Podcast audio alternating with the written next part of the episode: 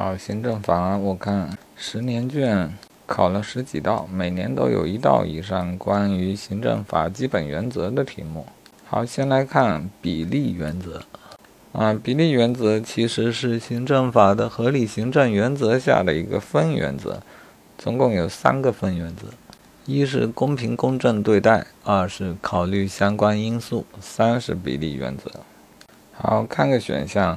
说比例原则属于实质行政法，又断句断错了，属于实质行政法治范畴。好，这个答案是正确的。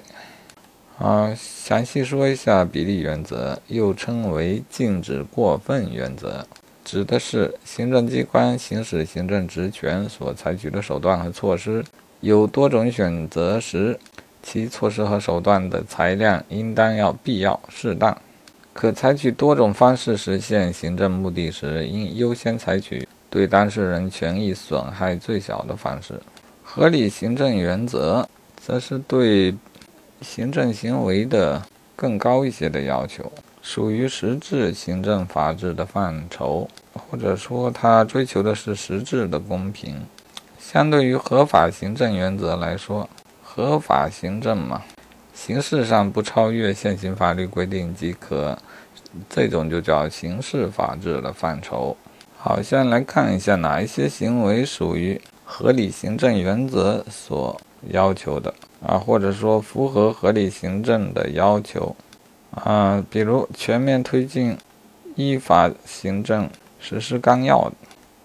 规定了要求行政机关在实施行政管理时排除不相关因素的干扰，好，这个就属于合理行政的原则的要求。合理行政原则中考虑相关因素这一个要求。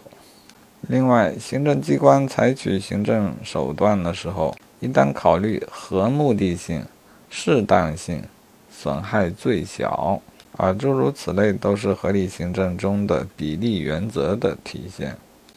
还有，行政机关要平等对待行政管理相对人，啊这一点也是合理行政中公平公正对待的要求。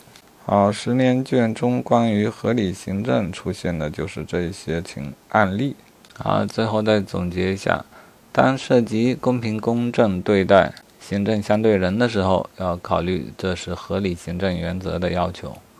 当涉及应当考虑相关因素以及不受不相关因素的干扰，诸如此类的表述的时候，啊，也要想起来这属于合理行政的原则啊。然后最典型的就是比例原则，主要表现就是对于行政手段的选择以及裁量啊，都属于比例原则所要求的内容。